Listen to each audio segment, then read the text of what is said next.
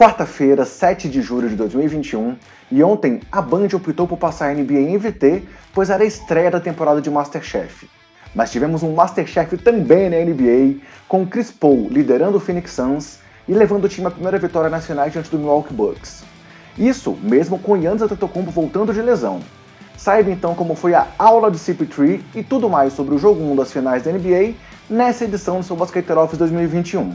Chega mais que eu tenho certeza que você vai curtir.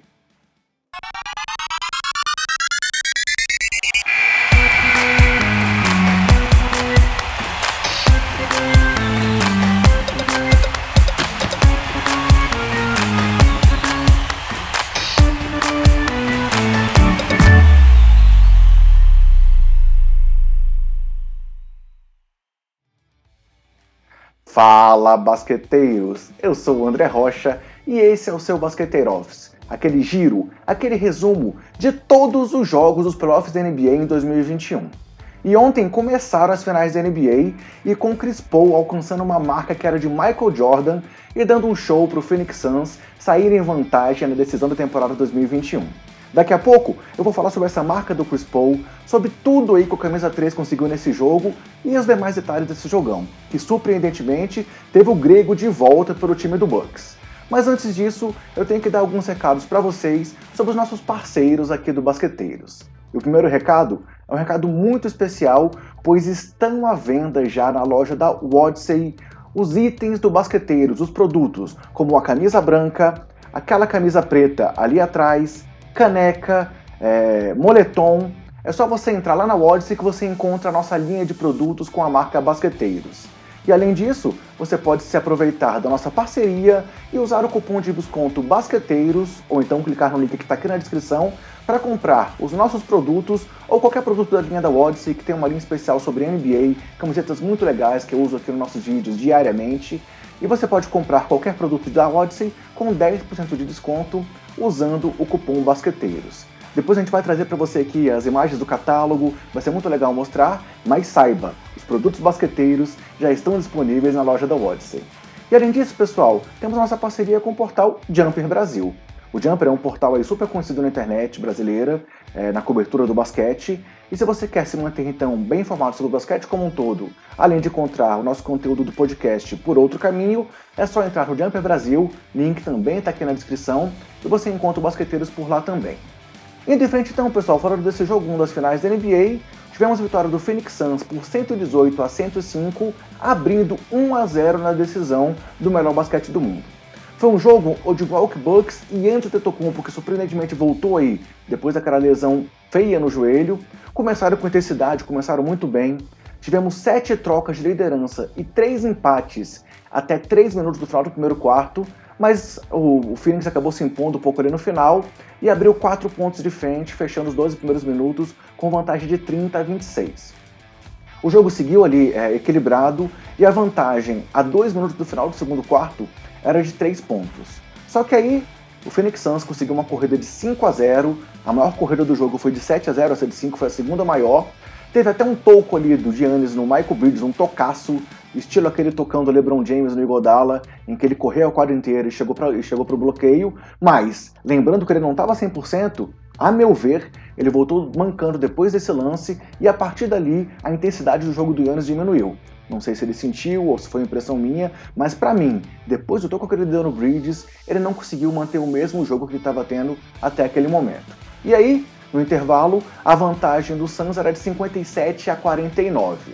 Até aquele momento, Antetokounmpo tinha 10 pontos, Chris Paul 11, Devin Booker 16, Chris Middleton 12, Brook Lopes 11 e DeAndre Ayton 10 pontos e 8 rebotes. Veio então ali, é, outra, outra vantagem daquele momento eram os lances livres, com o time do Suns conseguindo 12 acertos em 12 tentativas, contra apenas dois lances livres convertidos em 4 cobrados pelos Bucks. Além disso, 15 pontos de contra-ataque para o time de Arizona contra 8 de Milwaukee. E começou o segundo tempo com o Phoenix Suns ainda mantendo um ritmo muito forte. Foram 16 pontos do CP3 apenas no terceiro quarto. É, Yannis, para mim, estava sentindo ali a lesão, mas continuou jogando, estava assim, é, melhor do que o Harden, por exemplo, quando estava jogando no sacrifício pelo time do Nets.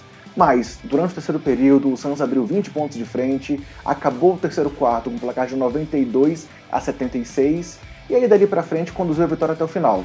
Quando faltavam 5 minutos, o placar era de 108 a 96, com Chris Paul e Chris Middleton com 29 pontos cada. E logo depois o Chris Paul cavou ali uma falta, puxou um contra-ataque, diminuiu uma passada, cavou uma falta ali do Yannis, converteu o lance livre de bonificação, e aí realmente o Suns dominou até o final, chegando ao placar de 118 a 105 e ganhando aí de forma assim, contundente, de forma inquestionável dentro dos seus domínios, num jogo 1 que era muitíssimo importante, e estrear as finais com vitória é muito legal, ainda mais jogando em casa, e o Chris Paul mostrou que ele estava com sangue nos olhos, que ele queria provar que ele é um cara que pode sim é, liderar um time ao título da NBA, e conquistou essa vitória muito importante. Destaques coletivos foram os 9 roubos de bola de Phoenix contra 4 do Bucks, os 20 pontos em contra-ataque contra 17, os 7 pontos de segunda chance contra apenas 3 do time de Milwaukee e os lances livres, que no final é, o número do, do Bucks é, foi só de 9 em 16 acertos, 56% de aproveitamento, sendo que o Yannis teve 7 de 12 nesses é, lances livres cobrados, com 58%, enquanto o Phoenix Suns teve 25 lances livres convertidos em 26 cobrados, um aproveitamento de 96%, com apenas Jay Crowder errando o lance livre. É, pô, foram sei lá, foram ó, 16 pontos a mais em lances livres é, para o time do Suns, o que é uma diferença aí que foi maior até do que a diferença do final do jogo. Então, lance livre ganha jogo, a intensidade, as faltas cavadas ali pelo time do Phoenix foram muito importantes para que o time conquistasse essa vitória. E nesses playoffs, o time do Arizona tem aproveitamento de 87% nos lances livres, o que é a melhor marca da história de um time em uma edição de playoffs onde disputou pelo menos 7 partidas. Indo para os destaques individuais, o cara do jogo foi o point guard, foi o Chris Paul, foi o presidente, né? Que acabou com 32 pontos, 9 assistências, 12 em 19 nos arremessos, 4 de 7 nas bolas de 3 e mais 17 de plus-minus. É, o Suns teve mais 17 pontos do que o Bucks enquanto ele esteve em quadra e tivemos algumas marcas importantes de Chris Paul nessa partida. Se voltarmos aí aquele show dele também no último jogo das finais do Oeste, foram 73 pontos somados nos dois últimos jogos para Chris Paul, o que é sua maior marca na carreira numa sequência de dois jogos, seja em temporada regular ou seja em playoffs. Foi também a primeira vez dele desde 2008 com dois jogos seguidos de pelo menos 30 pontos em playoffs. Ele também é, se tornou o quarto jogador a chegar, ultrapassar os 30 pontos em playoffs após 15 temporadas na liga, ao lado de Karim Abdul-Jabbar, Kobe Bryant e LeBron James. Se tornou também o oitavo com pelo menos 38 pontos e 8 assistências e no máximo 2 turnovers em finais. E o mais velho em finais com pelo menos 32 pontos e 9 assistências. Além disso, tem mais coisa. Só ele, Karim Abdul-Jabbar e Steve Nash conseguiram 32 pontos e 9 rebotes pelo menos em um jogo de playoffs aos 36 anos. E ele é o terceiro jogador acima de 36 anos a conseguir 30 ou mais pontos em finais. É, apenas Karim do Jabbar seis vezes e Tim Duncan tinham essa marca. Mais dois detalhes desse jogaço aí do Chris Paul, ele pontuou ou deu assistência para 54 pontos do time do Phoenix, o que é a terceira maior marca de um estreante em finais atrás apenas de Michael Jordan, que pontuou ou deu assistência para 60 pontos do Bulls em 1991, e de Allen Iverson, que pontuou ou deu assistências para 61 pontos do time do Philadelphia 76ers nas finais de 2001. E por fim, como eu falei, uma marca onde Chris Paul alcançou Michael Jordan, pois apenas ele e MJ conseguiram pelo menos 30 pontos e 9 assistências em sua estreia nas finais da NBA. Além de CP3, destaque para Devin Booker mais uma vez, com 27 pontos, 6 assistências e 3 roubos de bola, mas com um baixo aproveitamento de arremessos, com apenas 8 acertos em 21 tentativas no geral e 1 de 8 nas bolas de 3. Mas pelo menos ele converteu os 10 lances livres que cobrou e teve o melhor plus-minus do time, com mais 18 pontos para o time do Phoenix, enquanto Booker esteve em quadra. Outro grande destaque foi DeAndre Ayton, primeira escolha do seu draft, eternamente vai ser comparado com Luka Doncic, mas está nas finais da NBA e foi fundamental para essa vitória, com 22 pontos, 19 rebotes, 8 acertos em 10 arremessos e 100% nos lances livres, acertando os 6 que ele cobrou. E aqui também algumas estatísticas do, do Aiton nessa playoffs. Ele está com média de 70,6% em seus arremessos, um número absurdo. Se tornou o jogador mais jovem, com pelo menos 20 pontos e 19 rebotes em finais desde 1957. Foi o quarto jogador a conseguir pelo menos 20 pontos e 15 rebotes, com 80% de aproveitamento de arremessos em finais, ao lado de Bill Russell, Karim Abdul-Jabbar Will Chamberlain, sendo o primeiro a conseguir essa marca desde 1972. Tem até aqui 12 duplos-duplos nesses playoffs, os primeiros da sua carreira, a segunda maior marca na história do Phoenix Suns, atrás apenas de Charles Barkley com 22 duplos-duplos, mas em quatro playoffs para ele conseguir essa marca. É o seu, foi o seu quarto jogo com pelo menos 20 pontos e 80% de aproveitamento nesses playoffs, o que é um recorde na história da NBA. E foi também o seu sexto duplo-duplo com pelo menos 15 pontos, o que é a quarta melhor marca de um jogador na estreia da sua carreira em playoffs, atrás de Will Chamberlain, Bill Walton e Bill Russell. Dominaton tá jogando demais, tá fazendo a sua parte e tá mostrando que ele é sim um grande jogador e que aquelas críticas que ele recebia apenas por ter sido escolhido antes de Luka Doncic eram injustas na sua maioria. Tá crescendo muito, é um ano de afirmação e ele ainda vai ser um dos grandes nomes dessa geração na NBA. Além desse trio, desse trio principal do Suns, Michael Bridges foi mais uma vez bem com 14 pontos e Jay Crowder teve mais 19 de plus-minus. E falando de plus-minus, todos os titulares do Phoenix tiveram pelo menos mais 13 de plus-minus, ou seja, uma vantagem de pelo menos 13 pontos enquanto cada um deles esteve em quadra. Do banco, Cameron Payne e Cameron Johnson tiveram 10 pontos cada um.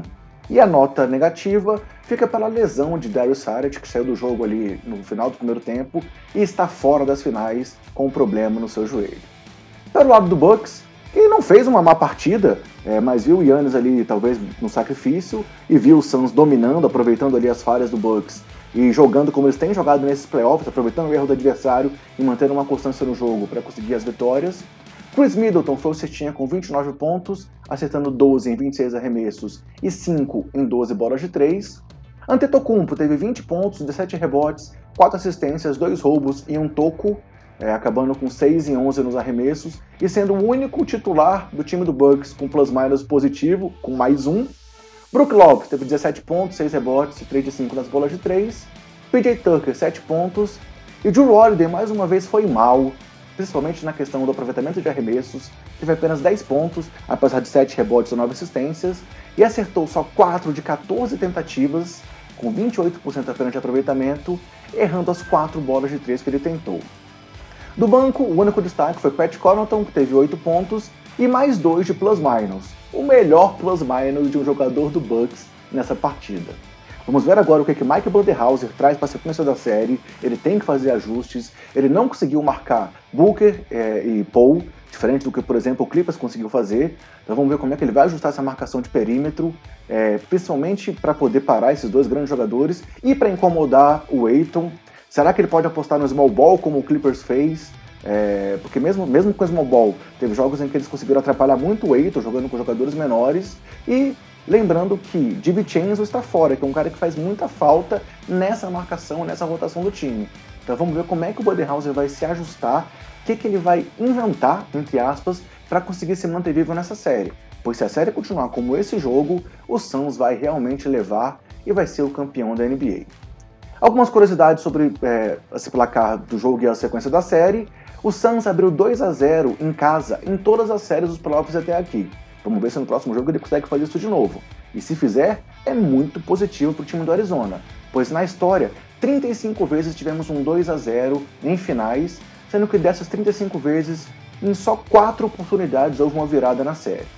Mas, positivamente para o lado do time de Milwaukee, o Bucks já enfrentou o Suns em playoffs, pois ele já foi da Conferência Oeste e ele eliminou o Suns na primeira rodada dos playoffs de 1978.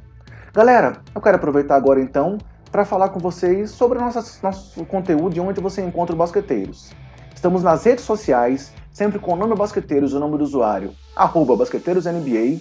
Temos nosso trabalho em vídeo no YouTube, no canal Basqueteiros, então é só acessar youtube.com.br basqueteiros, assista os vídeos, curta os vídeos, se inscreva no canal, ative as notificações, deixe seu comentário e nos ajude a crescer nessa plataforma que é nova para os basqueteiros, mas que a gente está investindo muito nela e quer crescer também na produção de vídeos com conteúdo de qualidade para vocês. E temos nosso podcast, que é o nosso carro-chefe, está na terceira temporada, terceira edição também do Basqueteiro Office, dessa cobertura aqui, com episódios mais curtos. Sempre que tem uma rodada dos playoffs da NBA, vamos até o final das finais ainda com os Basqueteiros, tanto em áudio quanto em vídeo. E você pode encontrar o podcast no Spotify, no seu agregador de podcast favorito ou na Orelo. E aí o nosso convite é para que você baixe o app da Orelo, pois a Orelo é uma plataforma que ajuda o produtor de conteúdo e nos remunera por cada play que você dá lá dentro. Você não paga nada, mas só por ouvir o Basqueteiros dentro da Aurelo, você ajuda a remunerar o nosso trabalho e a fazer o Basqueteiros continuar trazendo um conteúdo, buscando cada vez mais qualidade na informação que a gente traz para vocês. Seguindo em frente, então, vamos olhar aqui como é que vão ser, como é que vai ser a sequência das finais. Tivemos esse jogo 1, então, com a vitória do Phoenix em casa por 118 a 105. O jogo 2 é na quinta-feira, dia 8, mais uma vez às 22 horas, mais uma vez em Phoenix, com transmissão também da ESPN na TV fechada e da Band na TV aberta. Na sequência, os dois jogos em Milwaukee é, acontecem no domingo e na quarta-feira, sendo que no domingo é o único dia que o jogo vai ser mais cedo, vai ser às 9 da noite. E aí, caso a série não tenha terminado, temos os jogos 5, 6 e 7, caso necessários, com alternância entre Phoenix, Milwaukee e Phoenix novamente, com as partidas acontecendo no sábado, dia 17, terça, dia 20 ou quinta, dia 22 ratificando as três últimas partidas conforme a necessidade, pois o campeão, como em todos os playoffs até aqui, é aquele time que vencer pelo menos quatro partidas, seja 4 a 0, 4 a 1, 4 a 2 ou 4 a 3. Bem, galera, era isso que a gente tinha preparado para hoje. Mais uma vez reforço para você dar o like nesse vídeo, se inscrever no canal, ativar as notificações, ou se você está no podcast, vem para o YouTube, confere o trabalho em vídeo também e deixe seu comentário, pois assim a gente sabe o que você está achando das finais, o que você está achando do nosso trabalho e fala pra gente. Curtiu a camisa do Basqueteiros? Modelo branco, modelo preto, tem um modelo é, grafite muito legal lá também. Tem caneca, como essa aqui, ó. Tem é, moletom. Dá uma olhada lá, fala o que achou e dá esse feedback pra gente também. Vai ser muito legal saber a sua opinião. Finalizamos assim mais uma edição, galera. É, trazemos isso com todo carinho de basqueteiros para basqueteiros para vocês. E eu me despeço com aquele recado de sempre que eu trago para todo mundo. Se cuidem, cuida dos seus e cuida do próximo. E aguardo todo mundo no próximo Basqueteiros. Até lá, tem Basqueteiro Office enquanto tiver final da NBA.